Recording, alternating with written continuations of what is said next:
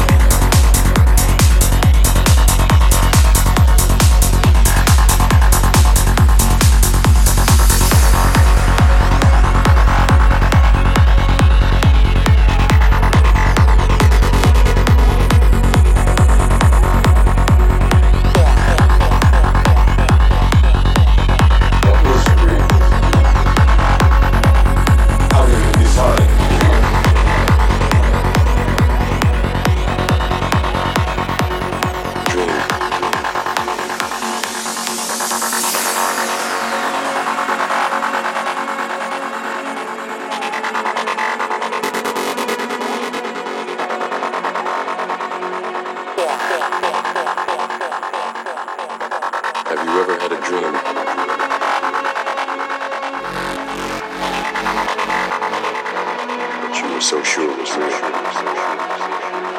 How do you define real? The world is an illusion, and the real.